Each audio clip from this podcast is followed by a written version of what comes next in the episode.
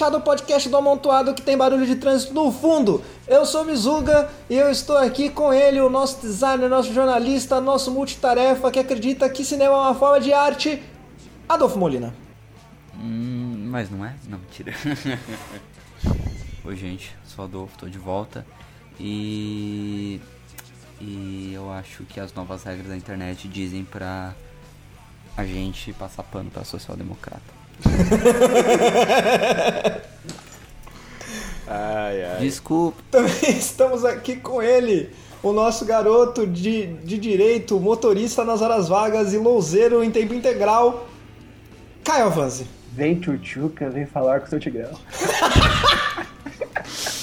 ai, ai, caralho. Ai, Zé Dirceu, Zé Dirceu, o que você fez, Zé Dirceu? Obrigado. Mano, eu, eu tenho. Obrigado, Zé Dirceu, cara. Eu tenho, Obrigado, certe... Eu tenho certeza que depois que o, o filho dele chamou o Foguia de Chuchu, que ele mandou no WhatsApp assim: E aí, filhão, parabéns, hein? Vai ganhar uma cervejinha. Filhão, vamos bater aquela bola. Vamos bater aquela bola, eu já comprei o cigarro já. Pra isso que eu te É criei. pra isso que eu te criei, caralho. É pra isso que você ia. É pra isso que você ia, seis anos de idade na porra na base do PT lá, caralho. 20, é, 20 anos de curso, 16 anos de PT, tudo pra essa porra. E também temos aqui ele, o economista que ainda acredita na revolução, Felipe Miranda. da- Pelo contrário, você tá colocando palavras na minha boca que eu nunca menti, tá? Então eu posso, então tá, eu posso, seu- então eu posso, posso refazer? Você que é um reformista da porra. Posso refazer, então? Não, não, pode precisar fazer não. Agora eu vou ficar com essa, essa prancha aí, não tem problema nenhum. Acho que se, se você fosse refazer, eu ia fazer o que você? Eu ia falar, também estamos aqui com o nosso economista que defende milico, Felipe Miranda. Só piadas internas aqui. Desculpa, ai, gente. ai, cara, eu, eu amo odiar vocês. Eu- É o nosso jeitinho.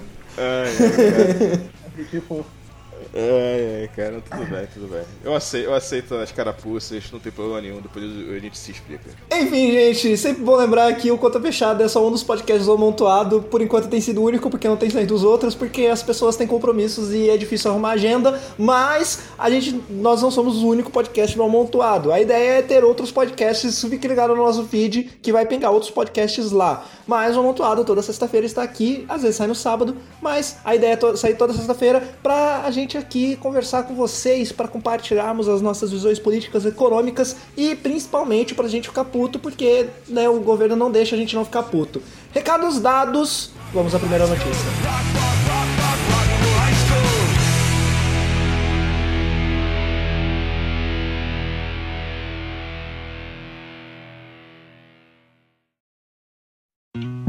Já virei calçada maltratada e na virada quase nada me restou a curtição. Já rodei o mundo quase mudo, no entanto, no segundo este livro veio à mão. Já senti No dia 27 de março de 2019, mais conhecido como quarta passada, mais conhecido como quarta passada se você está ouvindo isso na sexta. Se você está ouvindo isso num futuro longínquo, não é conhecido como porra nenhuma. É, quarta retrasada. né? é, ou, enfim, no dia 27 de março de 2019, o Melhor. então ministro da Educação, Possível, ministro Vélez então. Rodrigues, se você está ouvindo num futuro longínquo, muito provavelmente ele é ex-ministro, mas enfim, nós estamos gravando, ele ainda é ministro. O ministro Vélez Rodrigues foi à Comissão de Educação prestar esclarecimentos sobre o trabalho do executivo na pasta de educação. Ele foi para essa reunião com os deputados da Comissão de Educação da Câmara dos Deputados, meio de uma zona que está o MEC. O MEC está uma bagunça. Por quê? O Vélez Rodrigues foi colocado como, como ministro da Educação. O Vélez Rodrigues é um cara que é, primeiro, em primeiro lugar, não é brasileiro, é colombiano. Em segundo lugar, ele é discípulo do Olavo de Carvalho. Foi indicação do Olavo de Carvalho. Então os militares olharam para ele e falaram: Hum, um ministro que é discípulo do Olavo de Carvalho. Deve ser um maluco do cacete. Então a gente vai ter que ficar vigiando esse cara. E aí os militares colocaram vários funcionários pra dar uma freada na loucura do Vélez. Sim, esse é o Brasil em que a gente está vivendo. Os militares estão contendo a loucura das pessoas. O que com os dois ministros olavistas é bem comum. Tipo, tanto quanto com o Ernesto quanto com o Vélez, a gente tem, tipo, um grande, um grande centro militar em volta deles. É, no, no caso do. No caso da Damares e do. No caso da, Rama- da Damares, que é direitos humanos, e do Ricardo Salles, que é educação, ninguém não fizeram isso porque tá todo mundo Educação cagando não, pra por meio ambiente. ambiente, né? Isso, direito. É, é, desculpa, meio ambiente. Ninguém fez isso porque tá todo mundo cagando pra direitos humanos e meio ambiente, né? Mas. Ah, não, sim, são, do- são, na verdade são dois antiministros, na real. Enfim, São de dois qualquer, polemistas. de qualquer forma, o, o, o MEC ficou uma zona porque daí a ala olavista começou a brigar com a ala dos militares. E o Bolsonaro deixou claro que, pelo menos no MEC, ele dá mais atenção para a ala olavista. E isso gerou uma demissão em massa, em massa, no MEC. Inclusive, demissões que já, já geraram prejuízo. Saiu uma matéria da Folha hoje mostrando que as demissões geraram cerca de 117 mil reais de prejuízo, porque esses caras já tinham sido contratados, eles tiveram auxílio mudança e etc. E tiveram que voltar para as casas deles, tá ligado? Tipo, o dinheiro foi perdido. É um absurdo. Não, é. Além disso, já é sabido que o MEC demitiu o presidente do INEP. O INEP que faz o Enem. Beleza, demitiu o presidente do INEP. Aí a gráfica que imprime as provas do Enem faliu. E aí o INEP pediu ajuda para Casa da Moeda. E aí a Casa da Moeda falou: a gente só pode fazer isso caso mude o estatuto. Vamos trocar uma ideia, INEP? E aí o INEP virou e falou: então, a gente até queria trocar uma ideia, mas a gente não tem presidente, então não tem como, tá ligado? Fica um hold aí, quando der a gente fala com vocês. E é não, é muito bom a gente falar que é, o INEP tá sem presidente e precisa- essa situação precisa ser resolvida até maio, senão a gente não consegue fazer Enem no ano de 2019. Exato. Então, sendo é- que o Enem hoje em dia é a maior forma de acesso ao, ens- ao ensino superior para os jovens desse grande país, maravilhoso país. Não, a Universidade Federal todas hoje em dia aplicam o Enem. Federal é Não, todas. até, até- até, tipo, ah, você entrar numa faculdade particular, você precisa ter Precisa, desconto. sim, pra fazer o para pegar o FIES, pra fazer o, o, o ProUni, Ou enfim. seja, o, o- o desastre que seria não ter o Enem, rapaz. Não, é um na verdade a gente tem, a gente tem, olha, pra- se você tá ouvindo, e você não tá tendo uma noção do, do- da bagunça que tá o MEC, a gente tá com o Ministério da Educação que não consegue aplicar uma prova, que é tipo o básico do básico do básico, tá ligado? Assim, é uma prova que exige muito logística. Mas é uma prova. É, não, é uma prova que nos piores anos conseguiu, tipo, ser aplicada. Exatamente, é um processo muito claro, não tem que fazer um planejamento, nossa senhora, tá ligado? Com É um. certeza. Não, assim, ó, porque o negócio que você falou da questão da logística é uma coisa muito importante, porque assim, vamos lá, né? Brasil, país de dimensões continentais, uma porrada de estudantes de ensino médio se formando todo o santo ano. Então, 5 assim. milhões de ano passado. É, então. É, então, assim, isso, esse daí não é no número total de. Né, porque muita gente também nem faz a prova da Enem, né? Só sai do ensino médio e fica sem fazer porra nenhuma. É, mas assim, imagina que cinco- 3 milhões vão fazer. Mas assim, 5 milhões, Não, 3 milhões é que. cinco- 5 cinco milhões que milhões? fizeram. Não, 5 milhões foram de inscritos, cara. Ah, é, no Enem? É, no Enem. É porque tem gente que se forma e tem gente, que- tem gente tipo Aham. eu que vai fazer o Enem que já se formou há 10 anos atrás, tá ligado? Isso, isso, então. Mas o 13, lance, inclusive. mas o lance da, da logística é muito importante, mas aí que tá, né? Porque a nossa tendência, né? Porque isso daí não começou justamente com os anos de Bolsonaro, né? Mas essa coisa de você chegar e pega a parada que é uma logística toda feita pelo INEP, pelo nosso, pelas nossas organizações, né? é, públicas. Aí bota na mão do empresário, porque o empresário vai fazer essa coisa de, mais, de forma mais eficiente. Ele faz de uma forma tão eficiente que o fator principal dele, que é a manutenção do, do- do- da empresa, ele, ele não consegue fazer, né? É muito incrível, cara. É muito incrível, assim, esse tipo de coisa que acontece que eu fico, caraca, cara. Ah, vamos lá, vou continuar. Eu só, eu só gostaria de falar só uma coisinha antes é, sobre esse. É um recado para nosso querido amigo Moedo. Que a ah, empresa. sim! Puta que a, pariu! a empresa maravilhosa que fechou é, É privada, tá bonitão? Não, norte-americana. Isso, cara. Não, nossa, E, eu coloquei isso daí no amigo, Twitter, você não de fato. seria, você não seria um milionário, o tão milionário quanto você é, se não Com fosse 400 o bem- milhões de fortuna e social. 200 milhões em renda fixa. Não Aham. vamos esquecer disso. Se não fosse o bem-estar social que o Lula proporcionou pra você. Pra todos os banqueiros. Isenção fiscal. É, o, o cara do Itaú BBA quer esquecer Aham. dessa porra, cara. Pra, que- É- pra é, quem não tá pô. enten- pra quem não tá entendendo o que a gente falou, o quando anunciou a falência da, da gráfica do Enem, o Amoedo falou que postou no Twitter a notícia e colocou que, como dizia Milton Friedman, se colocar o Estado pra gerir um deserto, em cinco anos vai faltar areia. Puta que pariu. Como Ah, se a cara. empresa que faliu fosse estatal, tá ligado? Não, É, não. cara. É uma empresa multinacional que nem brasileira é. Então, meu parceiro. Cala sua boca, cu. fica pianinho. É, Fica de cara. boinha aí. Tá Nossa, Se eu sou liberal, Não, não. Ela só está aberta porque o, o governo malvadão dos Estados Unidos, há 10 anos atrás, fez um acordo de leniência com ela de 3, bil, de 3 bilhões de dólares, tá? Mas é isso. Mas enfim, vamos continuar a pauta aqui, senão não vai ter- dar tempo de falar de tudo. você vai falar que o liberal, o meu liberal, se eu fosse liberal ainda como era há 11 anos atrás, eu ia falar que ele falou o nome de Friedman em vão, mas continua. Tem isso também, né? O próprio liberal pode ficar puto com ele. Mas enfim. pois é. É, A, a pergunta eu quero jogar então. Eu ia jogar pro Caio, mas o Caio já falou bastante, então eu vou jogar a, a pergunta pro Molina. Adolfo Molina, com esse governo Bolsonaro maravilhoso que temos aí, você consegue ver alguma saída pro MEC? Cara, eles. eh, o INEP nessa bagunça que tá. sem presidente, sem porra nenhuma, sem. Enfim. Os caras tão, tipo assim, sentados falando, tá, o que, que eu vou fazer agora, cara? Tipo assim, tá todo mundo tentando entender o que fazer. É, eu não sei como que tá a questão de, de um, dos novos contratos, da- dos processos de licitação, como é que foi feito. Até porque, se eu não me engano, do de 2016, que foi o último processo. Te- Não pro- pode ter outro processo de não, licitação. Tipo, não ele- sim, eu sei, até porque o de 2016, o, o último que foi o último processo de licitação, ele foi, acho que ele, se não me engano, acho que ele foi questionado no, no, no Tribunal de Contas. Ah, não, mas até que tem que. É. Mas aí processo de licitação no Brasil abandona, É, tá ligado? tipo, não é, existe. tipo, isso aí, é, é isso aí segue, tá ligado? E sim, mas cara, eu não sei, eles eles estão tentando algumas alternativas que não se sabe realmente o que vai adiantar. Por mais que eles tenham falado, não dá tempo da gente planejar, da gente fazer alguma outra alternativa aqui e tal, da, sei lá, ver se tem alguma empresa, mesmo que seja privada, mesmo que seja estatal, para fazer rodar essas máquinas, imprimir as provas. Até porque a gente tem mais um mês aí, se eu não me engano. Ele, no cronograma deles, eles dão que até acho que fim de maio para imprimir todas as provas. O problema é, você tem essa questão de logística que poderia ser resolvida, né? A gente, o, o, o En- o Enem já teve problemas maiores de logística, principalmente de vazamentos em alguns, em alguns É, anos. quando vazou a prova em 2011, Acho foi? que foi 2010. 2010. É, 2010, se não me engano. Enfim, Foi 2010 que eu, foi o ano que eu prestei. então, teve esse incidentes... Faz nove anos que eu é, prestei Enem, galera. Caralho, lá, pelo branco crescendo a barba.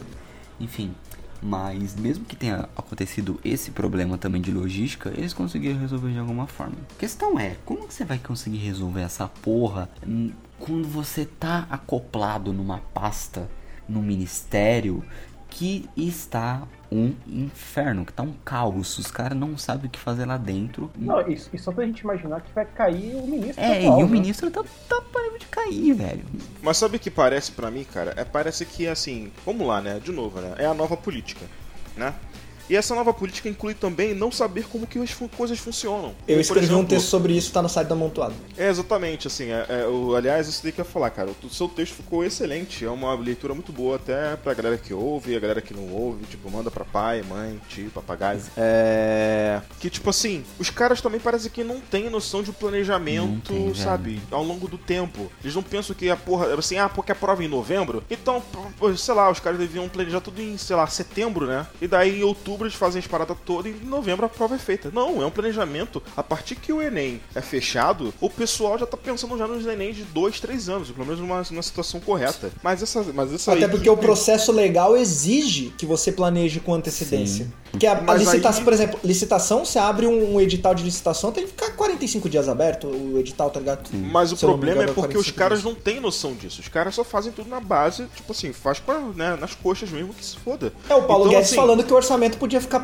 ano, né? Então é, mas esse tipo de idiotice que eu fico tipo, caraca, tem todo. Tem a questão, claro, né, do decoro, decoro não, né? Do caso do, do regulamento que já é, já é, já é estabelecido já por, por, por leis e por questão de licitações e tal. Mas também tem a questão de você chegar e saber planejar, porque governo não se governa como você tá organizando sua igreja, cara. Como tipo, vou fazer aqui o evento com um pastor tal e foda-se. Não, tu vai fazer a parada tudo certinho, cara, tudo estratégico, porque é um negócio que não envolve só a sua camadazinha ali de 10 pessoas, não, ou sua comunidade de mil pessoas. É um negócio que envolve 5 milhões de pessoas, meu filho. 5 milhões de pessoas que dependem dessa prova para saber se elas vão entrar numa faculdade de qualidade gratuita ou não. E às vezes até uma, e às vezes até numa faculdade que não tem tanta qualidade, mas que assim, ele vai usar pro FIES, pro ProUni, para as outras coisas. E não, não tem E não é só de... questão de ser 5 milhões de pessoas, né? Você tem que pensar que são 5 milhões de pessoas distribuídas da Venezuela ao Uruguai. Sim, é tipo, é do Oiapoque ao Chuí, meu filho. É de muita gente no Brasil inteiro. Aí se você faz um negócio errar, ah, não vou me focar, sei lá, né? O, o cara pode estar tá falando, não, vou fazer tipo assim, exprovação na capital para compensar o tempo. Cara, não vai adiantar, sabe? É, um negócio, é uma prova do ensino médio para todo mundo. O acesso na base dele tem que ser universal. Mas não, não, não tem esse tipo de planejamento, cara. Os caras não têm esse tipo de consciência. É, é incrível, assim. Eu fico abismado com a incompetência. Assim, apesar que não era muito de não se esperar, né? Porque a incompetência do chefe, do grande cara, do, do, do pajé deles, se alastra pela equipe inteira, né? Então,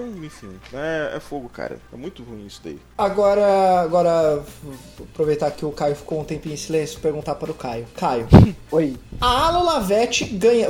Não vamos falar ainda, vamos considerar a situação que temos hoje. Não vamos considerar o Vélez demitido ainda, tá? Porque afinal de contas ele ainda não foi. É, a Lavete ganhando a disputa no MEC, porque claramente a Lavete ganhou a disputa no MEC. Você acha que essa zona toda vai se resolver? Porque assim, o Enem é um problema, mas é um problema, em teoria, fácil de se resolver. Sim, é um problema. Mas a, a gente tem outros problemas gigantescos na educação brasileira. Inclusive o nosso ministro atual, o Vélez, querer, falando que os livros didáticos vão mudar a respeito da ditadura de 64. E eu não vou falar sobre a ditadura aqui de novo, porque semana passada eu falei e eu estava emocionado demais. Então, vou, né? Mas enfim, você consegue ver a educação brasileira sofrendo alguma mudança que seja, tipo, nesse alguma não. mudança para melhor, mudança para pior a gente consegue, mas alguma mudança para melhor? É... Deixa eu só fazer um disclaimer antes, tá? Pessoas aí que estão ouvindo, a gente, a propósito do Amontoado, são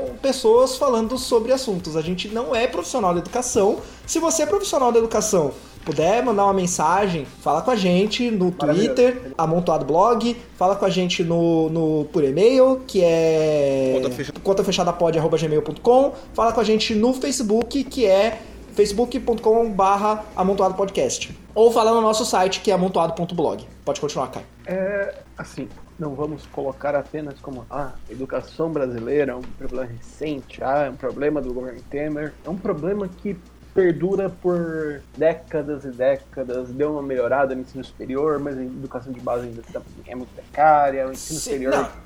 Hoje em dia é muito. Todos nós aqui estudamos em escola pública no, no ensino médio? No fundamental? Não, não ensino eu... médio não. Fundamental todo. É. Eu estudei. Eu estu... Pode falar. Sim, eu sou privilegiado porque eu só estudei ensino superior público, sabe? É, o, o, grande problema que eu vejo é um despreparo e é que eu não entendo por que o Bolsonaro ainda. Mesmo, tipo assim, Bolsonaro tem muitos problemas, o Bolsonaro é um cara que. É, é, mas ele não é tão burro quanto a gente. Quer dizer, eu acho que ele é, mas também não, não talvez não seja. Ele a, todo, ele a todo dia tenta provar o contrário, tá? É ele todo dia tenta provar o contrário. Mas assim. Eu fiquei surpreso com a burrice dele desses três meses aí, velho. Ah, não. Pô, é bem surpreendente. Eu fiquei mas, tipo, surpreso. Você manter o. É igual o pessoal um, um podcast que eu estava ouvindo comentaram, acho que é Malu Gaspar do Forte o Bolsonaro não tem por que se importar tanto com a opinião do Olavo de Carvalho. O Olavo de Carvalho não tem relevância nenhuma fora dessa galera que, tipo, acompanha as coisas na internet. Tipo, eu, vocês estão ouvindo, possivelmente, os aqui da mesa, a gente vê o Olavo porque a gente vê o Olavo como perigo, porque ele, ele tem essa influência sobre pessoas, tipo, ah, diplomatas, como chanceler. Desculpa, desculpa só te interromper, Caio. Tanto que você não via as pessoas falando do Olavo até a eleição do Bolsonaro porque não importava, tá ligado? Porque ele era só um maluco lá na Virgínia falando bosta. Ah, não, só que, tipo assim, você pega números, tipo, tá bom, isso não significa tudo, mas números de seguidores do Olavo em redes sociais. Ele, tipo, é menos de, um, de 10% do Bolsonaro, entendeu? Sim, é muito, só que agora é tem que falar dele porque agora ele influencia o presidente, deu Deus sabe lá por quê. Então, é, o, é porque o, uma coisa que eu ia falar justamente que o Olavo de Carvalho, uma coisa que talvez a gente ouça falar já desde 2008, 2009. Não, a gente aí, né? que é desse meio mais acadêmico, né? Isso que eu ia falar, então, porque esse cara é uma questão de campanha continuada, porque ele formou, ele formou, entre aspas, um sec. Essa, essa gente. É o seu amiguinho lá da UFPEL que tá lá do lado dele, é o cara que eu falo sempre lá que, eu, que era meu amigo lá na FRJ, que, assim, talvez daqui a pouco ele até apareça no governo do Bolsonaro Bolsonaro, não duvido nada. Esse tipo de gente, entendeu? O próprio esse tipo Bolsonaro. de gente. Sim, então, esse tipo de gente que o Olavo, é, o Olavo recrutou desde 2000 e cacetada nas faculdades, pegando esse pessoal de direita, entre aspas, reprimido, porque, né, a faculdade é um antro esquerdista pra esses caras. Nossa, cara é um vai- absurdo de esquerda. é, pois é. Aí o cara vai, faz o livrinho dele, o livro faz maior sucesso. A galera de direita, né, começa a circular cada vez mais os textos ou as opiniões dele, mesmo não direcionando necessariamente a ele. E daí ele é associado com o Bolsonaro. É uma aposta parecida com o que o Guedes fez de cima dele, se você for pensar, Não, sim, entendeu? que- Porque daí ele se, ele se, ala- ele se, ah, ele se atraca, ele se atraca ao, ao Bolsonaro, ele fica ali atracado ao Bolsonaro, e ele usa isso daí como uma alavanca pra, tipo assim, elevar a carreira dele à potência que ele queria ele- elevar desde, sei lá, a década de 80, 70, desde que ele se exilou lá nos Estados Unidos, entendeu? E agora ele tá tendo essa oportunidade. Mas, ô Famir, o que eu penso, o problema pra mim do Olavo de Carvalho é que, tipo assim, ele bate um dos maiores eleitorados do Bolsonaro, que é o eleitorado evangélico. Sim. Uma semana atrás, tava tendo uma treta entre o Bolsonaro, entre o Olavo e o Faia, que ambos estavam trocando farpas no Twitter, e um, um xingava o outro, o outro falava Sim. que o outro era uma coisa, o outro era aquilo. E assim, vamos ser bem sinceros, o que o Olavo fala de evangélicos brasileiros, ainda mais dos chefes, tipo Malafaia da vida. É porque ele é, porque ele é católico, né? Sim, ele é um católico fervoroso. É tipo, é muito. Eu acho que pode ser muito pior, sabe? Sim, mas o problema é porque ele tem essas. É, e vamos pensar também, Sim, porque assim, a base. Assim, é, uma, é a base. É, é muito estranho falar isso daí, né? Mas vamos lá. Qual é a base de sustentação do Bolsonaro do governo dele agora? São os Militares. Olavetes. Não, Olavetes de Bolso. Olavetes, militares, liberais. Os Olavetes são uma, são uma parte muito forte ali dentro. Não, não, mas assim, ó. E o os também, mas assim, mas- militares- mas assim- Os militares, o Bolsonaro quase não tem controle sobre. Mas então eu tô falando que assim, nessa, esse Porque os monstro. de- Olavetes, eu acho que, tipo assim, o Bolsonaro tem mais controle sobre os Olavetes. O Bolsonaro Então, a minha visão é essa. A minha visão é que ele agrada, ele agrada o Olavo justamente por causa disso, porque ele consegue controlar os Olavetes. Os militares. Ele- milita- militar liberal. Ele é o- um, não, e o militar é um tenente, ele é um tenente que ninguém sabe como chegou lá, tá ligado? Tipo, o Mas militar não então, o respeita problema, ele. mas o problema pra mim é o seguinte, que mesmo sendo tudo bem, né, que ele consegue controlar os Olavetes e etc. Mas ainda assim eles são uma, eles são um núcleo muito forte, não só do não só do governo dele, da equipe de governo, mas também até do próprio PSL. No PSL tem muito deputado que se fala que é, tipo, o aluno do Olavo de Carvalho também, entendeu? Esse também esse é o problema, porque assim, o Olavo de Carvalho fez uma coisa, vamos lá. O Olavo de Carvalho, ele não, ele não foi burro ao fazer esse tipo de coisa. Ele, ele pegando, ele fazendo esse, esse trabalho de, digamos assim, de, é, como posso falar, de cultivo, desde essa época de 2000 e cacetada, que tinha gente como a gente entrando na faculdade e não sei o que, pegando essa galera pra ser, entre aspas, discípulo dele. E assim, uma galera que tem, que tinha dinheiro, acesso a, recu né, acesso a recursos e tinha relevância e etc. Ele foi e alavancou ele mesmo e essa galera toda agora é uma posição de tipo, presidente. então fica o- impossível isso, a gente não falar dele, entendeu? O, Esse que é o o Olavo de Carvalho aplicou a praxis, né? Segura É, aí. então. E assim, ah, porque ele é um cara que. e assim, é, ah, porque ele é um cara que ele é de fato tóxico, ele né, inflama e não sei o que, fala muita besteira. Ele fala, mas ele, ele, é, ele é necessário pra articulação do próprio governo, do próprio Bolsonaro ali dentro, infelizmente, Não, não, entendeu? mas- mas- mas- Ele não pode, ele não pode virar as costas pros caras, ele não pode. Ele é muito mais fácil. Mas, é, ô, ô, ô, Mir, sim. Caio, faz, faz é- a sua fala pra concluir, porque a gente tem que falar de outras Tá coisas bom, ainda. beleza. É, basicamente sobre esse assunto, fechando tudo, é, enquanto a pasta tiver com o Lavetes, vai ser um problema, porque a gente vê como o Vélez é despreparado, assim Sim. como o Ernesto Araújo é despreparado, Sim. assim como todos os Olavetes que estão embarcados no governo são despreparadíssimos. Sim, sim. Enquanto continuar essa maluquice de, ah, demite um, demite o outro, contrata um que pega mal, daí o Bolsonaro volta atrás, daí demite, daí tem que demitir a ala militar dentro do Ministério Lavete. Cara, você vai continuar uma guerra e nenhum ministério que for coordenado por Lavete vai pra frente. E é isso que eu acho. É, parafraseando, parafraseando o Ciro Gomes, é uma galera que nunca gerenciou nem a bodega da esquina, né? Enfim, ainda falando sobre a reunião do Vélez no MEC, teve uma fala de uma certa deputada. Ah, não. Filmir, segura, Filmir. A gente tem que falar sobre isso, né? Infelizmente ou não. Segura Rosana. Ah! que viralizou nas interwebs, que é a fala da Tabata Amaral, que foi bastante contundente. A gente não vai discutir aqui a questão da fala dela, porque eu acho que todos nós concordamos que a fala dela foi muito boa. É de consenso que o que ela falou foi bem pertinente e bem Exatamente. real. Ela não falou qualquer É. coisa, não. Ela foi bem pertinente. Então, É. tipo, a fala dela foi muito boa. Não, não tem. O debate não é sobre a fala dela naquele momento, tá? Mas aí gerou-se um debate sobre a, a, a figura da Tabata Amaral dentro da esquerda. E o Felmir, eu sei que tem algumas coisas para falar. Ah, cara. Solte o seu coração, Felmir. Com Não, limites, não, não vai xingar a menina, coitada. Não, claro que não, pelo amor de Deus, eu sou um cavaleiro, eu sou um gentleman. é, não, falando sério, é porque o meu problema, cara, é assim, é o que a gente tava discutindo, a gente discutiu essa porra durante a semana inteira, desde que a Não, o Felmir, fala o Felmir tá apaixonadaço na Tabata Amaral. Todo Não, eu não tô dia. apaixonado. Na No, verdade, nosso, tô no, nosso, no, nosso, no nosso ciclo, é, no nosso círculo editorial do WhatsApp, ele aparece todos os dias com uma notícia da Tabata Amaral. Todos Ou- os mas- dias. ou- Na verdade, ou, ou é ele, ou eu e você provocando ele, ele fica. É, então, hoje vocês colocaram.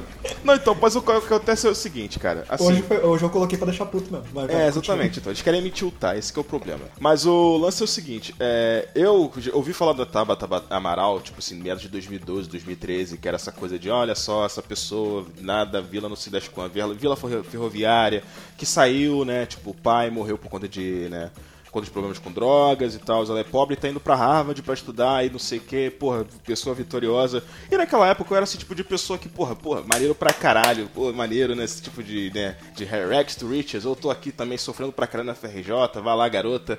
Mas o problema é que eu fui começando a conhecer as pessoas que financiavam o programa que mandou ela pra Harvard. E eu fui vendo as pessoas que eram formadas por esse, por esse programa. E eu conheci também as pessoas que iam no campus onde eu estudava para recrutar essas pessoas que depois viriam para a fundação lá que ela tem um, um apoio ainda muito forte por trás dela. E daí meu problema foi não a questão de tipo assim, ah, porque né, não gosto dela e tal. É mais uma decepção, porque eu vejo que ela é uma pessoa de fato muito inteligente, muito, sabe, né, brilhante no que ela faz. Mas parece que ela foi feita meio que um protótipo desse tipo de coisa de operação é, é, meritocrática, sabe?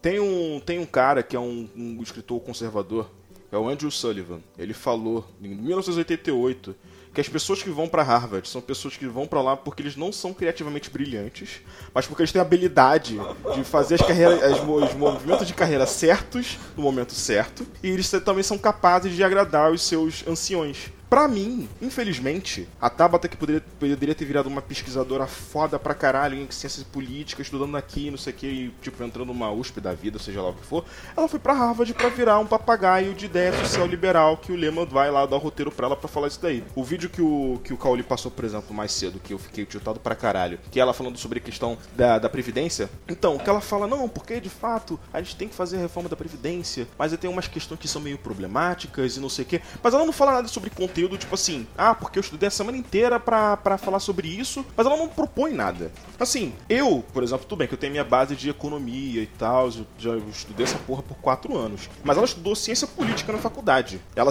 ela deveria pelo menos saber da história do que aconteceu na América Latina, como eu sei, da questão de né, pri- privatização na- no Chile, que é o modelo que o Paulo Guedes quer adotar, a questão mesmo de, é, da crise que está tendo agora do- dos idosos lá, que está acontecendo, né, que até foi mencionado no CCJ, que a gente vai falar mais tarde, tudo isso daí. Mas parece que ela não tem esse tipo de consciência. Ela pega lá o roteirozinho dela e fica naquela coisa de não, porque a gente tem que parar com essa gritaria de esquerda e direita, a gente tem que unir pra frente, tem que olhar pra frente, tem que ser tudo avante. A gente tem que pensar sempre na questão porque essa é coisa de ideologia. E ela não percebe que ela é ideologa pra caralho. Ou percebe. Muito. Ou ela percebe, é, pode ser, também pode acontecer isso daí, porque pessoa, pessoas de Harvard também sabem esconder muito bem esse tipo de coisa. Porque ela Mas estudou não- ciência política em Harvard, ela não é, É, exatamente, exatamente. ignorante, né? É, não, não tô falando que ela é ignorante, ela só falta criatividade, é diferente. Ela só, é, assim, ela, ela, ela só falando só das, das habilidades que fizeram ela ser escolhida pra Harvard, pelo menos é o que esse cara, que é um escritor conservador, falou em 88, que vale até hoje. Porque, aí também tem isso, porque já eu sou uma pessoa que pega muito paralelo com, com, com a política daqui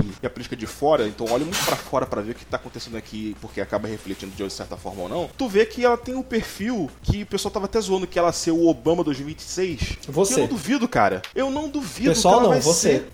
Não, não fui eu não. Eu vi gente no Twitter Ah, falando sobre tá. isso. Entendeu? Ah, Foi não, uma. eu, também, eu também vi influenciadoras, tipo, liberais. Então, exatamente. E eu sabe qual o problema? Quando ela, quando ela apareceu defendendo o Guaidó, falando que não, porque o Guaidó é legítimo, não sei o que, não sei o que lá, que isso daí é uma coisa muito complicada. Porque ela fala de interpretação da, da Constituição venezuelana, aí ela se mistura, nesse vídeo que ela falou, ela mistura tudo pra meio que, meio que definir que o Guaidó é o cara legítimo. Sendo que, pelo que, pelo que dá dando a indicar, o Guaidó foi só um cara que levantou o braço, co- conseguiu convencer de uma jogada de mestre mais furada pra caralho, o Mike Pence de apoiá-lo para né, é, contestar o, o, o, Maduro no poder lá na Venezuela e se instaurou como presidente interino sem Mas a gente não tá falando do Guaidó, continua. Não, mas eu tô falando assim, tô falando da não questão da posição dela relacionada ao Guaidó. Mas assim, você vê que ela tem essa coisa de não, porque é campo de, é tudo democracia e não sei o que, não sei o que lá. Cara, isso para mim é muito, muito, muito papo furado. É daí que eu fico nessa coisa, porque ela poderia ser uma pessoa tão foda, tão foda, tão foda, e ela acaba vendo uma, essa mesmice de gente que é formada lá em Harvard para voltar para cá com esse discurso meritocrático, ficar nessa coisa de ah, porque a democracia é a solução para tudo. Ah, porque não sei o que. Eu, ent eu entendo o que você tá falando, Felmeiro. Ah, cara, e daí, aí, desculpa, falar, que, eu, que eu. Assim que ela apareceu como essa coisa, né, que ela é eleita do, pelo PDT, no movimento de democracia, e ela foi a garota que perguntou pro Ciro a questão lá da pergunta de, da astrofísica, porque ela estudou ciência política e astrofísica. Mega Einstein, né? O minor, Pô, se, megamente. se eu não me engano, megamente. Se eu não me engano, o minor dela é, é, em, ciência, em ciência política. Não, não, o major dela é em ciência política, mas o minor é, é o major em ciência política que ela foi para lá é para fazer, ela foi para lá para fazer astro, é, é, astronomia. Então, o que eu vi é que o major dela era ciência política. Mas aí o, mas assim, mas o problema é justamente esse tipo de de, de, de coisa, sabe? Que assim, ela foi para lá para estudar esse tipo de coisa lá. E ela é montada para ser esse tipo de gente que depois vai apontar o pessoal de direita, olha só o modelo da esquerda agora. Essa esquerda consciente, como é a Tabata Amaral. Que na verdade não é tipo assim ela é um, uma centrista muito forte nesse tipo de assim, coisa. Ela nunca se colocou como esquerdista? Não, nunca, cara. Ela é assim, ela é uma social liberal, cara. Ela não é tipo assim, esquerda, esquerda. Vai ter coisas que ela vai ter. É, uma coisa que né, vocês falaram até anteriormente, que também muita gente falou no Twitter, que vai ter momentos como esse de bater no velho, de defender ele. É... Não sei, apesar que nem sei se isso deve acontecer. Mas assim, mas eu espero que ela esteja do nosso lado. Tipo, quando for defender é, direito de minoria, questão de cotas, de acesso à, à educação, à emprego e etc. Nisso daí ela vai chegar, vai se aliar a gente. Mas na hora de chegar e, tipo, pensando nesse tipo de pauta, tipo de reforma da Previdência, não sei o que, não sei o que lá, que vai ter pessoal de esquerda falando, ó, vamos adotar, no caso, o modelo do Ciro, que é o cara que tá do lado dela. Ela, não, ah, pô, esse modelo aqui tem muitas coisas certas, mas tem alguns erros, como ela falou no próprio vídeo que ela falou. Depois de dois dias estudando um modelo da. Depois de dois dias estudando a reforma da Previdência, ela fala que tem coisas certas, mas tem algumas coisas que estão erradas. Algumas coisas. Caralho, cara! Puta que pariu, eu tô muito revoltado, gente. Desculpa. Pode falar, Adolfo. Não, é que assim, é, novamente, ninguém duvida da capacidade da Tabata.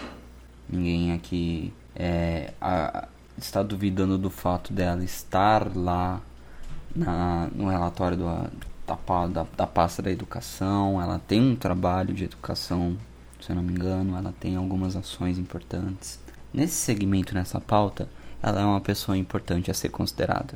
O problema é, quando a gente começa a analisar quem são essas pessoas, quais que são, qual é o seu o, o seu background ali, quem que está financiando, quem que está agindo nos bastidores com os interesses para que ela os cumpra futuramente. É isso que parte de uma análise mais realpolitik e mais questão do, do, do, do fato de eu enfim, acaba virando. Resumindo, gente. não. É, Marxi, uma análise marxista. Uma análise marxista, isso que eu ia falar. É. De realpolitik, não. Realpolitik, não, desculpa. Inclusive, eu vou citar a realpolitik daqui a pouco. Continua. Não, a realpolitik vai ser a questão do pragmatismo que a gente vai falar depois. Mas, é, enfim, é, infelizmente eu sou marxista para né, desapontamento de muitas pessoas.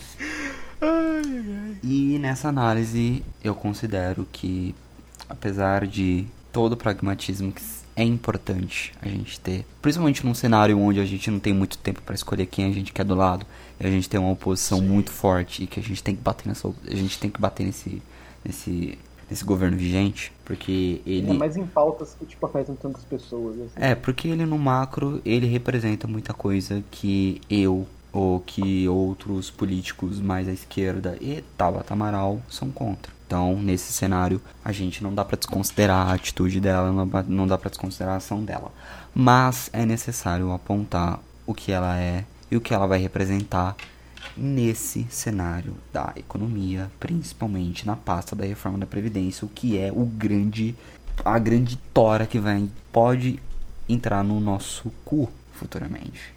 E quando entrar, ela vai entrar assim, ela não vai se importar com quem tiver lá mesmo nós que somos, sei lá, o meu caso que eu sou um meio, eu faço a minha declaração de renda por conta da minha do meu CNPJ, ou até o meu pai que ainda tá vivendo de previ... ainda tá vivendo da aposentadoria, uma aposentadoria que já é, é pouca pelo que ele produziu, pelo que ele declarou, pelo que ele, enfim. Outro, outra, outra discussão, outra pauta. Eu acho importante analisar essa figura da Tabata e essa figura da Tabata, ela é, como o Felipe falou e eu já mencionei na minha introdução, ela é social liberal, ela é uma social democrata, ela não tem esses interesses de, por exemplo, eu acho que ela é mais, ela é mais pra social liberal do que social democrata. É, É, de social democrata ela não é não, cara. Seria o Ciro, Social-democrata- social É, então, não, democrata o- seria o, o- Ciro. é, pa- partindo desse, desse, dessa análise, ela tá num partido que tem ali os, suas principais lideranças, esses sociais-democratas. Partido Ciro e, e tudo mais. Mas ela realmente, Isso. até por conta desse da, da nossa análise em cima da figura dela, do, do, do financiamento do, do Lehman, do, daquele grupo Renova BR e tudo mais. Resumindo, esse financiamento, esse investimento que é feito em cima dela, em cima de outros outras pessoas, outros outros parlamentares, outros deputados, tem gente do, se não me engano, tem gente do PT envolvida nisso também, eu não, eu não lembro quem é. Enfim, não vem ao caso, mas o que vem ao caso é o interesse desse grupo em financiar essas pessoas. E o interesse desse grupo é abre colchetes aqui para o marxismo. é ser, enfim, subserviente ao capital, é a gente ficar cada vez mais espelhado numa economia chilena, principalmente, da, principalmente de reforma de previdência. É, eu queria que o Mendes participasse, que o Mendes sabe falar disso tão bem, mas enfim, só te falar o nome dele aqui ele já tá puto. Enfim, gente. Você tá tremendo na faculdade É. já. Enfim. Desde o nosso pincher, né? É. Enfim, mas resumindo, é, eu acho que é importante a gente analisar a figura dela e partir e, e- e criticar o que que ela é, não o que ela é, mas o, o que que colocou ela ali e quais são os interesses por trás da figura dela. Essa é a crítica necessária a ser feita. E essa crítica necessária, na minha opinião, ela não é bem-vinda por certas pessoas, principalmente da parte do, do nosso espectro da esquerda e tudo mais. Algumas coisas eu concordo nisso, outras eu discordo. Enfim, eu só sei que é um assunto muito tenso, muito complexo de, de, de, de, de debater se você não tem essa. Infelizmente, se você não, não acaba analisando esse cenário, não acaba não estudando isso, você acaba tendo um pouco de distanciamento desse, de- do, do principal ponto da discussão. Então, enfim, é, mais, mais uma vez, não tô criticando a figura da Tabata, não tô criticando que ela é o, e, e o porquê que ela tá ali, principalmente nessa questão da educação. O que eu tô criticando é a questão das pessoas a transformarem em uma espécie de é, figura importante futuramente e na questão macroeconômica, o que eu acho que ela não configura a essência, é, a- a- o melhor quadro para todos nós. É só isso. O Brasil viveu, tipo, tantos anos, a gente sempre falando assim, ah, o menos pior, a gente tem que contar o menos pior. Não, isso é. Na verdade, isso aí é qualquer república Qualquer desde, a, república, desde, a, é, é. desde a Sim, Revolução qualquer- Francesa. Não, É. com certeza, com E certeza. eu não discordo. Mas, assim, eu acho que, tipo assim, como eu falei, no atual momento, velho, o que for o menos É, não, pior. é tipo assim, cara, Você é um negócio, considera. tipo, não é que você tá. se- Não é que você tá. Você, é o- um cara vai apontar uma arma na sua cabeça e falar assim, a próxima vez que. Se você criticar a Tabata, eu vou te matar. Não é assim, cara. Você pode. É, ne- é nesse tom que a pessoa fala, cara? Não é É, nesse não, tom de ódio? eu vou te matar, seu arrombado. É assim, mais ou menos. Mas. Mas basicamente. Minha princesa! Já tem 51 minutos de gravação, vamos lá. Mas basicamente. Desculpa. Tipo assim, você elogiar a Tabata hoje não significa que o amanhã você vai ter que elogiar. Se ela, É o meu ponto. ela fez um negócio certo, beleza, parabéns, Tabata, toma sua estrelinha. Amanhã toma, foda-se, Tabata, você ferrou, tá errada. E é isso, cara. A vida segue, o jogo roda. E hoje em dia, com essa escolha do menos pior, a gente tem uma coisa tão pior em cima que qualquer coisa que seja um pouco melhor, pelo menos, a gente precisa pelo menos olhar. A base de comparação é muito baixa. Exato. Aham, sim, a comparação é muito baixa. Eu acho que essa, esse, eu acho que esse debate da Tabata todo aí, ele é um reflexo de como a gente no Brasil, e aí eu tô falando a gente, povo como um todo, esquerda, direita, todo mundo. A gente não sabe discutir política ainda. Porque se formou essa histeria em torno da Tabata porque o povo brasileiro tá desesperado pra achar um novo Messias. Já foi o Lula, já foi. Sabe? Gente, para de tentar achar Messias, pelo amor de Deus. Não existe candidato perfeito. É bem isso, é bem isso, é bem isso. Exato, cara. É a, é a questão de, tipo, da, desde a parte da, da despolitização da classe, a questão do populismo. Que o PT ajudou que o PT bastante ajudou a despolitizar. caralho. O PT ajudou pra caralho. Isso aí a gente tem que falar. Politizou um absurdo. É muito difícil hoje você falar sobre política com qualquer pessoa, sem Sim, que ela adote esses, esses, esses, essa questão que Não, nem você falou do- esse- da, da esse busca do Messias. É. essa noção de esquerda e direita que a gente tem no Brasil é, é, um- é um nome muito. É tipo, é muito sui generis no mundo, sabe? Sim, com certeza. Não, mas o que eu ia falar é porque, tipo, essa, essa discussão toda se formou em torno dessa busca pelo Messias. Porque daí é o que acontece. É, as pessoas, elas estão falando, ah, porque não sei o que, a Tabata da esquerda. Eu falo, mano, não tem por que ficar discutindo a Tabata Amaral dentro da esquerda. Porque ela não se discute Não, dentro não da se esquerda. discute entendeu? da esquerda. É, Ela, ela mesmo não tá, não tá nessa vibe, entende? Então, tipo, É que a gente precisa parar Mas de o falar problema- tudo que é, é que, tipo, a, a, a população, a gente virou esse negócio de Messias, é uma questão religiosa que, tipo assim, ah, você. E e tão maniqueísta também, ah, você Sim. criticou o cara, então você é do bem. Então, se você é do bem, você é de esquerda. Ou pra outra pessoa, ah, você criticou ele, você é do mal, você é de esquerda. As pessoas jogam os outros por puro maniqueísmo. A discussão no Brasil, parou de ser política, virou uma discussão religiosa. É, é, tipo, é fanatismo. fala, fala. Sim. Pra eu- Não, fala rápido falar- pra eu concluir antes de dar uma hora de gravação. Não, eu quero falar primeiro. A fala do Messias foi perfeita, isso daí pra mim eu concordo totalmente, cara. É, a questão que você falou da não se inserir na esquerda, eu concordo também. O problema é, estão inserindo ela na esquerda. Sim, mas aí é o que o povo é emocionado e que é o Messias, tá ligado? Esse é o problema. Então, mas a questão não é do, do Messias, não. Tô falando que é a direita falando, ó, essa aqui é a esquerda certa. E daí a esquerda vai ser influenciada por isso. Porque mas- eles vão olhar pra Tabata e vão achar que é um exemplo. Por E daí isso que daí também é o problema. Porque daí ela vai, ah, porque ela é essa pessoa consciente, não sei o quê. Isso vai acontecer, cara. Essa- Então, essa mas aí, aí, aí, entra, Como aí eu entro Estados Unidos. aí entra o que eu ia falar. Aí entra o que eu ia falar.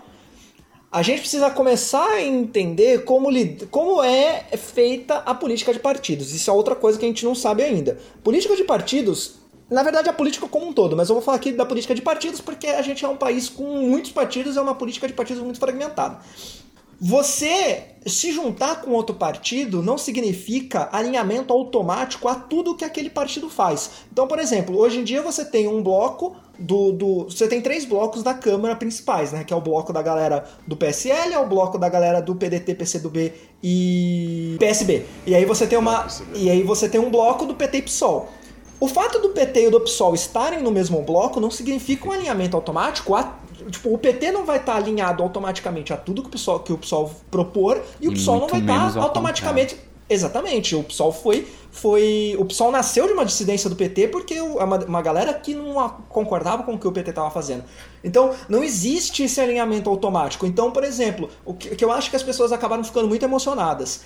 Eu falar que a Tabata fez uma fala boa e de que é, é, é, eu vou votar junto com ela em determinadas pautas, principalmente nessa questão de educação contra o Vélez, não significa que eu estou alinhado automaticamente a tudo que ela defende. E o contrário também é verdade. O fato de eu criticar ela no sentido de mostrar que não existe uma, uma união na esquerda, porque é impossível existir uma união na esquerda, porque a esquerda compreende do social. Hoje em dia, né, no Brasil que a gente vive, a esquerda é o social liberal até o comunistaço. Então, tipo, a esquerda é da Tabata Amaral até o Mauriase. É um, um espectro amplo de, de ideias aí que não, não vão se juntar, entende?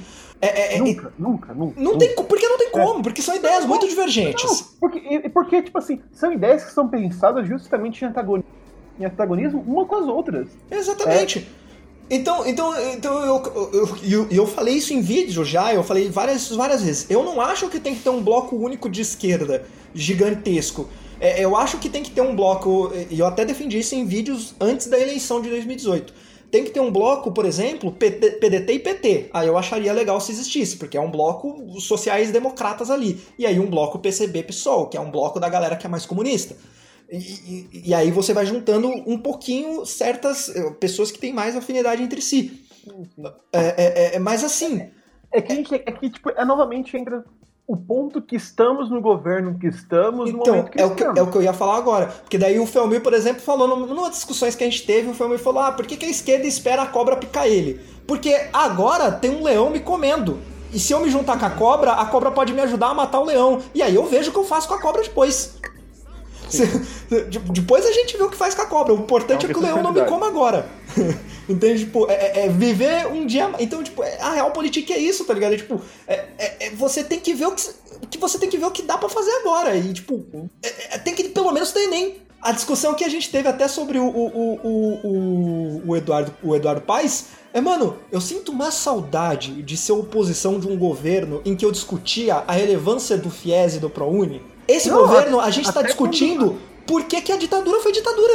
Olha o nível da discussão que a gente tá tendo agora. Ah, não, é um governo que é baseado em pós-verdades, tá ligado? Tipo, pode ser qualquer coisa, porque... Tipo, mano, eu sinto saudade de ser oposição onde pelo menos o governo reconhecia que teve a ditadura, tá ligado? Olha, olha isso. Não, eu tinha saudade de quando o PT era oposição nossa, sabe? Tipo... Exato, é, exatamente, eu, eu sinto saudade de ser oposição ao PT. Quando a gente era oposição do Eduardo Paes. Porque pelo menos tinha, pelo menos tinha Enem. Tipo, é o básico do básico. Tinha, tinha Enem. Tinha gente, tinha gente recebendo coisa, tinha gente Cara. podendo acessar educação de qualidade, tinha gente. Não, as, tipo assim, não tô falando que todos os ministros dos outros governos, tipo. São maravilhosos, longe disso. Hum, mas muito, mas muito longe disso. Mas, cara, nunca foi uma bagunça tão abismal, Nunca a gente... tipo, de parecer um de parecer um bando de gente que saiu tipo do ensino médio e foi pro governo comentava no impedimento. Que comentava no impedimento, e global, não, não, acredita no mal do globalismo. Todo, toda semana, tipo, contra a Deutsche Welle, que é o maior jornal, tipo, por conta que ele fala bosta. Enfim. É, a questão é, a gente nunca teve um momento em que a oposição tá tão se mostrando oposição. Tipo, que o governo tá, tá se mostrando tão maluco. Tá, tá se mostrando tão absurdo a gente teve diversos governos ao longo dos últimos anos, principalmente do PT, em que a gente tinha uma série de críticas e uma série de debates, discussões que eram legítimos e consideravelmente importantes. Para quê? Para uma questão mais geral, para uma questão de economia, para uma questão de educação. Hoje a gente está batendo, a gente está debatendo, a gente está ficando puto porque estão praticando revisionismo histórico. Porque estão negando história. Essa porra é muito absurda. É uma parada que a gente nunca iria imaginar que precisaríamos debater, que a gente precisaria chegar numa, num pessoal e falar: porra, nazismo não foi de esquerda, a ditadura foi um golpe. Sabe? A gente precisar desmentir essas coisas é, é, é um absurdo, velho. Porque não era pra, Mas só pra concluir, era, gente. Era pra ser, era pra ser ponto pacífico. Mas, mas só pra concluir, para mim, essa questão da Tabata é, é, é para tentar ser o mais didático possível. Essa questão da Tabata é que nem eleição. Num primeiro turno, eu nunca ia colar com a Tabata. Nunca, nunca, uhum. nunca. Ia votar aqui no, no, meu Ivan Valente, ia votar na Renata Peron, votei na Renata Peron, que, enfim, poucas pessoas conhecem, mas enfim. É, ia votar na, na, na, na, galera do PSOL e é isso aí. Num segundo turno, eu ia olhar e ia ver, sei lá, ela e o Alckmin. Porra vou votar na Tabata, tá ligado? Tipo, foda-se, que merda, mas vou ter que votar nela, tá ligado? Tipo, que bosta. Ou então, mesmo ela e um Bolsonaro, tá ligado? Tipo, mano, que triste que vai ser isso, mas vou ter só, que votar nela. Só pra, só pra terminar a minha parte, o meu problema é o messianismo. Para de, fazer, para de tentar achar Messias. Para de Sim. fazer culto de Com qualquer um. Não importa se é esquerda, extrema esquerda, não extrema direita. Não importa. Exatamente. Não uhum. importa. Não faça o messianismo, evite isso. Culto de personalidade tá por fora. Vai ouvir lá Cult of Personality do, do Living Color e a resposta tá lá. Caralho, pode é crer. Enfim, gente, com essa mensagem anti-messias, fica aí implícito anti-messias aí, mensagem subliminar. Vamos para a próxima notícia. Coisa errada. Já pedi ajuda. Já dormi na rua. Mas lendo atingiu o bom senso. Mas lendo atingiu o bom senso. Aí... Tchutchuca treme o bumbum, treme, treme, treme. Tchutchuca treme, treme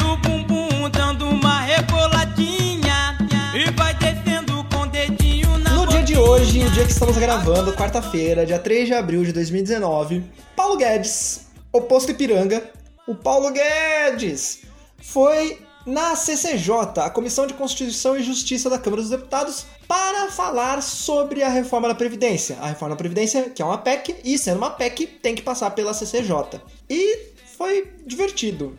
Então a gente vai comentar alguns destaques e vamos comentar alguns destaques aqui nesse momento do conto fechada. Alguém quer começar destacando algo? Destaques!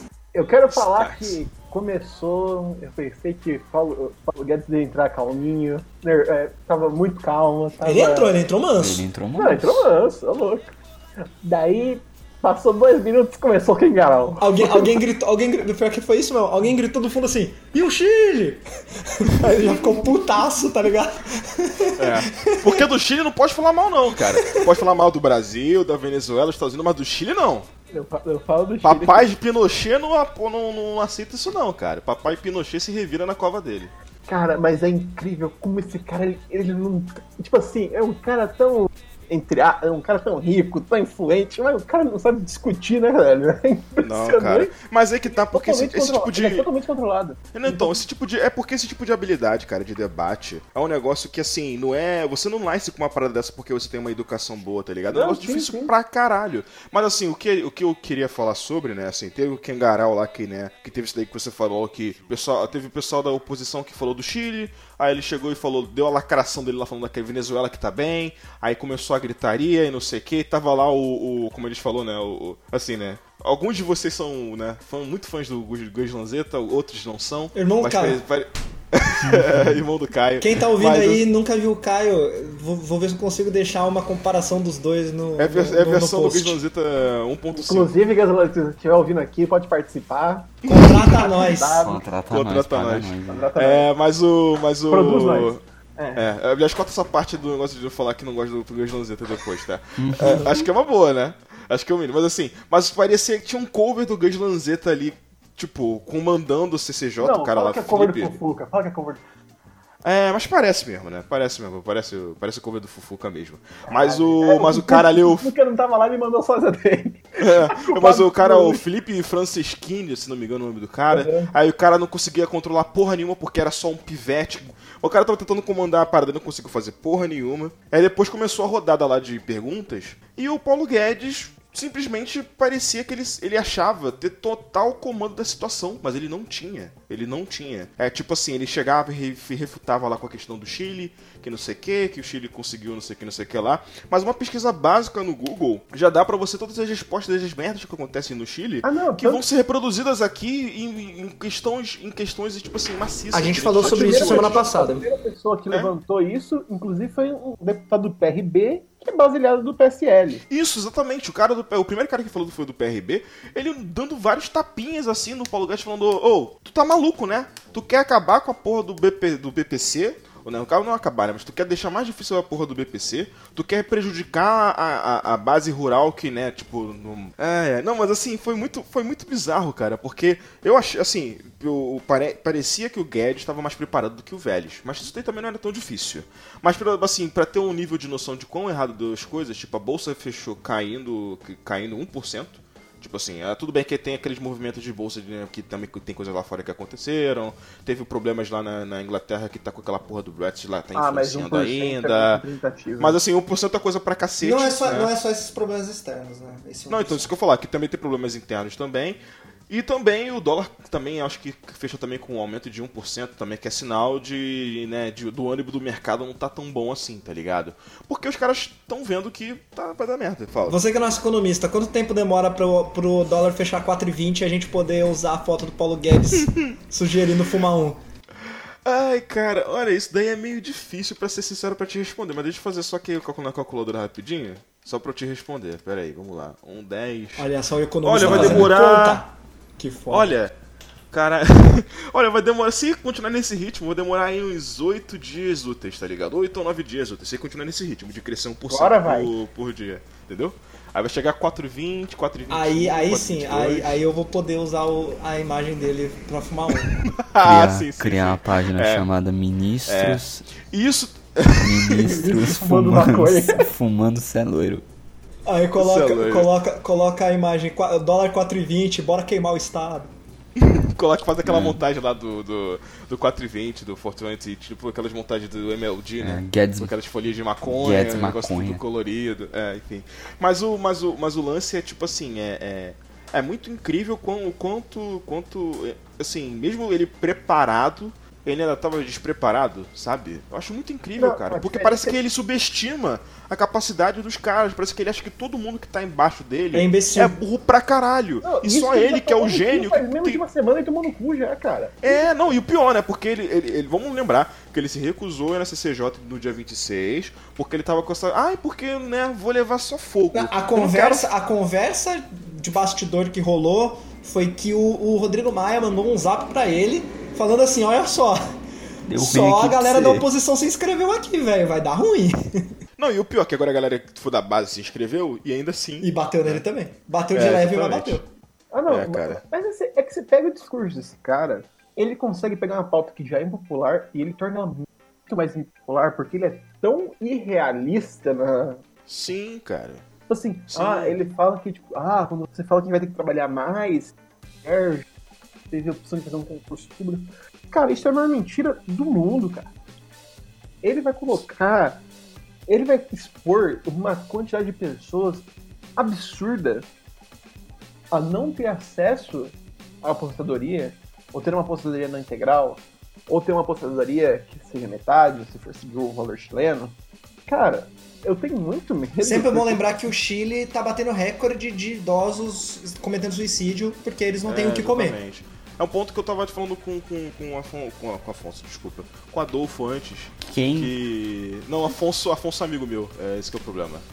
Solano, De- escritor, rei dos Não, tá escritores. Rei dos Vai tomar no cu, bate na madeira, essa porra não é meu amigo não. Não xinga podcaster Vai- vai aqui, te fuder. caralho. Não, mas aí depois o. Mizuga corta. Enfim, espero, né? Que se não me cortar também aí vai me fuder. A gente pode ver isso aí, É. né? A gente pode negociar. Caralho, Cauri. É, mas o, mas o, tem um problema assim que tava, tava até discutindo antes. Porque assim, o BPC, por exemplo, né? Que é o benefício de, de, de coisa continuada, né? De prestação continuada, de auxílio continuado, enfim. De previdência continuada, se não me engano. Não importa. Mas esse auxílio é uma coisa básica porque a pessoa trabalhou a vida toda, às vezes, sem poder contribuir o bastante pro INSS, né? Porque tava trabalhando de maneira informal, seja lá o que for. Ou pessoas que nem eu, que estão procurando emprego há dois anos e meio Isso. já. E, e, assim, pessoas que não conseguiram contribuir todo o tempo na- no INSS, pessoas que contribuíram muito para a formação econômica do Brasil, com né, emprego, né, tipo, pegando mesmo coisa de serviços ou de indústria, seja lá o que for, mas que não tinha carteira. Essas pessoas chegam com 65 anos, né, e elas têm essa sorte porque, tipo assim, nas condições que eles se colocam para chegar com 65 anos é difícil pra caralho. E daí você dá de resposta, tá bom, você não contribuiu pra gente, mas pega aqui um dinheirinho. É um salário mínimo, cara. É um salário mínimo. Esse filho da puta quer reduzir essa porra pra metade, cara. Não que pra metade, pra menos da metade, pra 400 reais, cara. 400 reais. Num país que a inflação bate 4% ao ano. Daqui a 20 anos, essa porra vai de 400 reais, vai valer 200 reais hoje. E é sempre bom lembrar que um salário mínimo. Cara! Um salário mínimo, se você mora no eixo Rio-São Paulo, um salário mínimo não paga aluguel. Não paga. Não, cara, não paga. Não paga. Não, não paga, cara. Em Campo Grande aqui, nessa porra do cu de Judas, a porra do apartamento de um quarto, eu tava vendo, custa 1.200 reais, cara. 1.200 O, o reais. salário mínimo é, Campo- é 1.058. Cara! Não, não é, na verdade 998, né? Nem 1.058. É verdade, é 960 998, é verdade. É, Cara, 1058 não era quanto era pra ser. É, exatamente, cara. E tu vai dar 400 reais pro cara que fica, tá com a porra da mão calejada. O cara não consegue nem fechar a porra da mão, dos nervos que estão, sabe? Querendo fechar. E você. Ai, cara, olha. Não, Ah, cara, eu, tô muito tiltado. Mas o que, cara, deixa eu só. puto. é, O que, mais, o que mais me impressiona no Paulo Guedes é que quando a, a, a, já, a já citada nesse programa, a Malu Gaspar, maravilhosa, fez um perfil sobre ele na Piauí, nesse perfil ela já falava de que ele era uma pessoa intempestiva. E é engraçado que a oposição já entendeu como tiltar ele. Você viu ali? A primeira fala dele, 15 minutos de fala, gritaram um Chile lá no fundo, o cara já ficou full pistola, tá ligado? O cara já perdeu, Sim. ficou full pistola. É o Chile, é, o, é a Venezuela dele, cara. Nossa, ele fica putaço, velho. Ele fica putaço. E aí, e, e- e aí ele não consegue argumentar com o básico, que é tipo falar com o legislativo. É isso que o executivo tem que fazer, tá ligado? Não, e o pior é que ele, mesmo sendo ele carioca, ele não tem a qualidade do carioca puto, né, cara? É, pois Tem é. O base do carioca, né? Ele- É, pois é, Ele só, cara. pegou, ele só pegou a parte do carioca puta, tá ligado?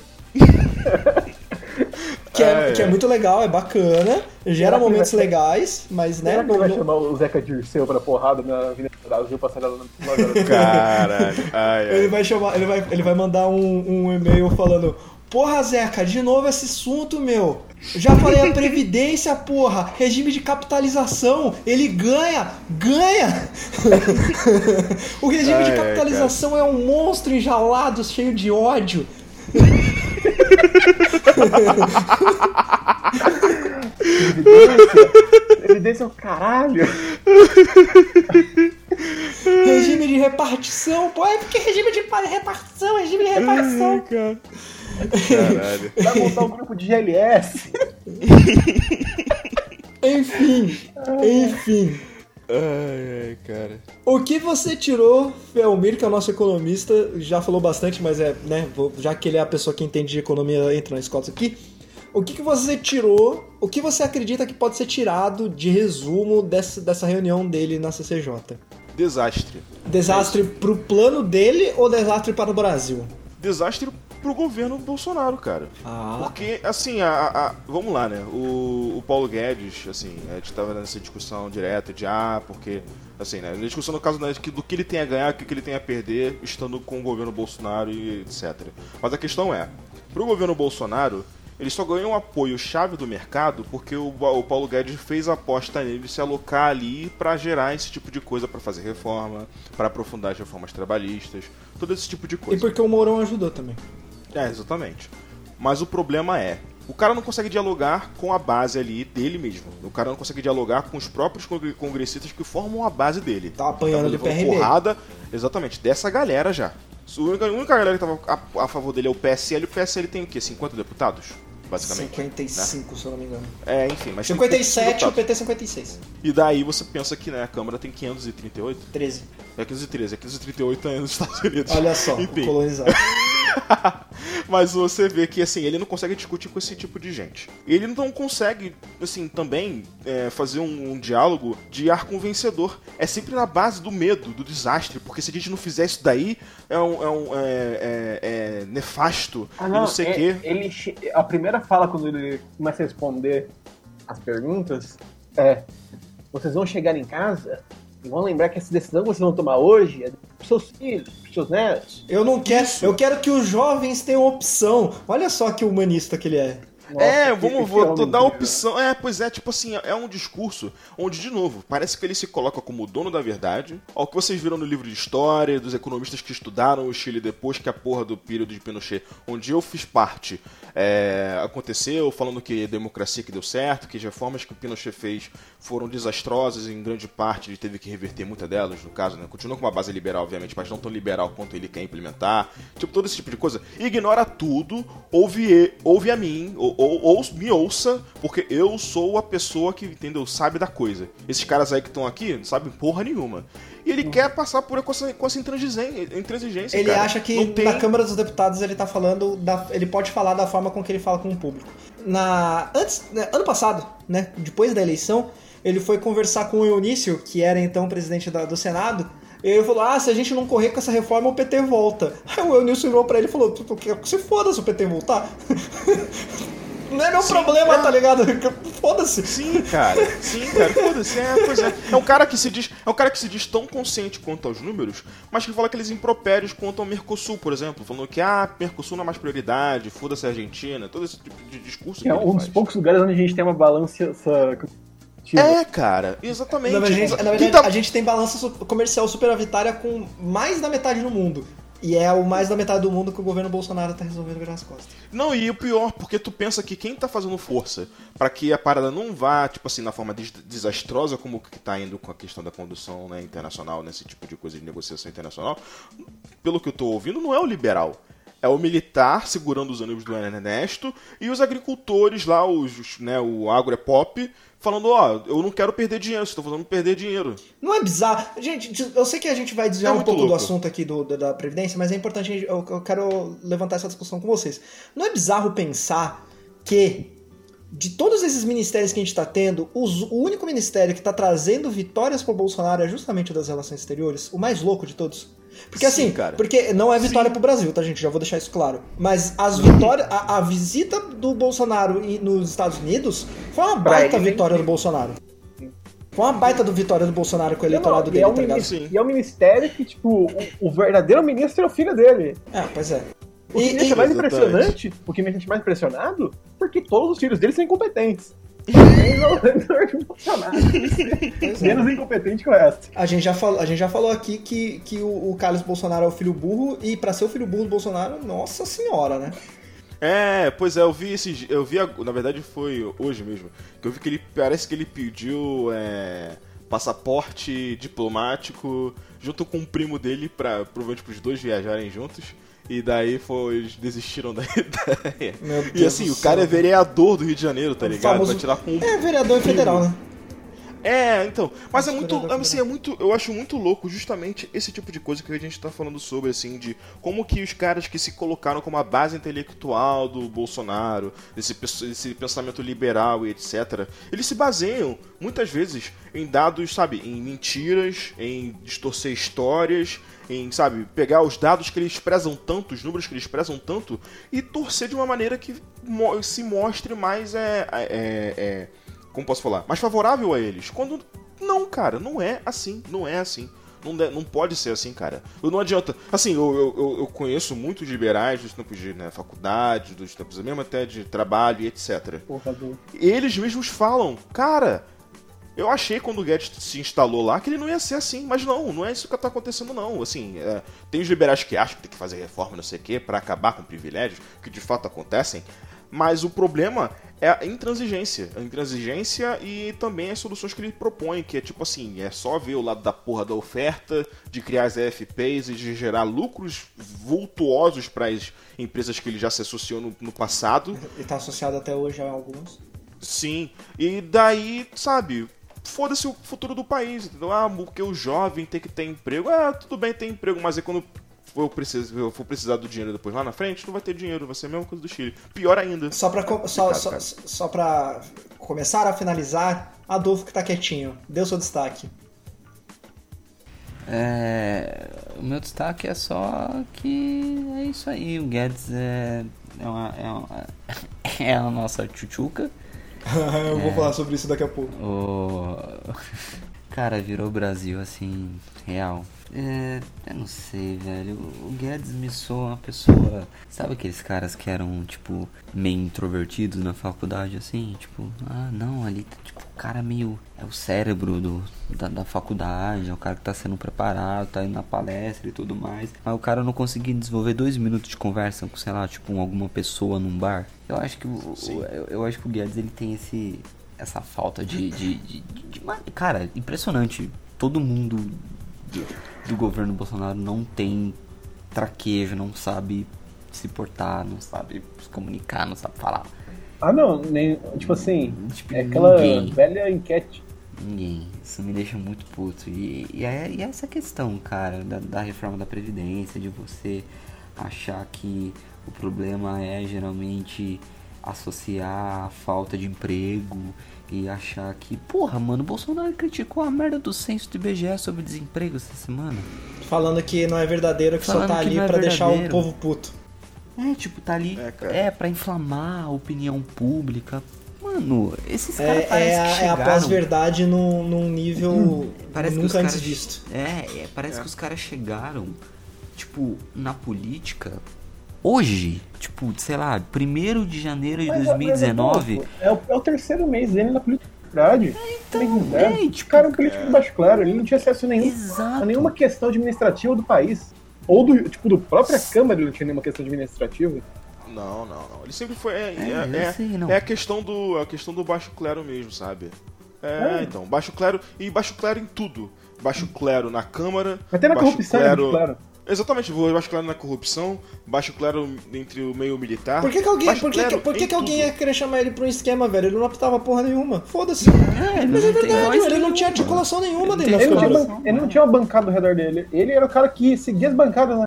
E ele mesmo, ele, mesmo, ele mesmo falou na entrevista pro Jornal Nacional que, tipo, se ele não fosse baixo clero, ele também estaria sendo investigado pela Lava Jato. Ele, ele falou isso, tá ligado?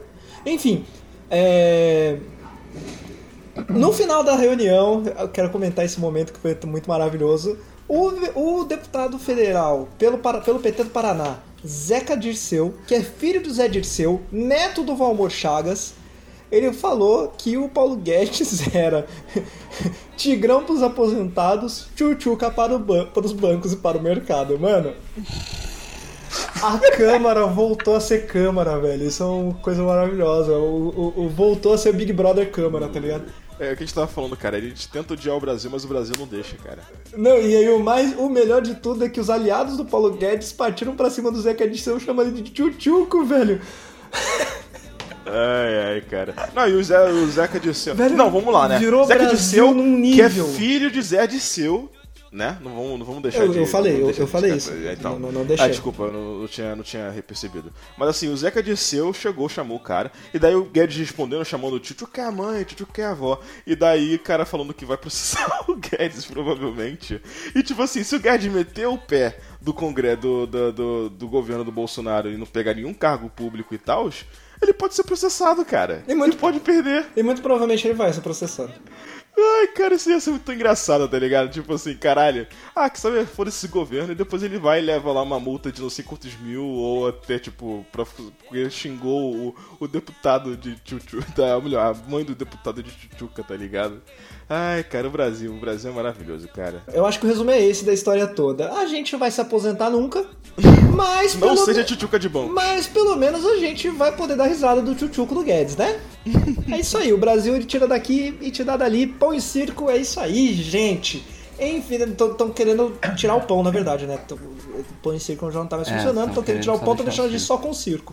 Mas enfim, né? É isso aí. Com essa mensagem maravilhosa de otimismo que a gente sempre termina o conta fechada de sempre, vai acabar o programa, vai subir a música, então dê o tchau para as pessoas.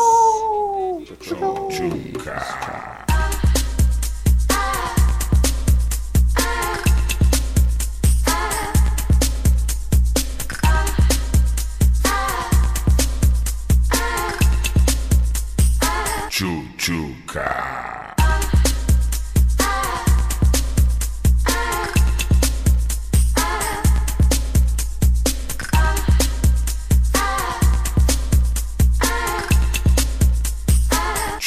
Chuchuca.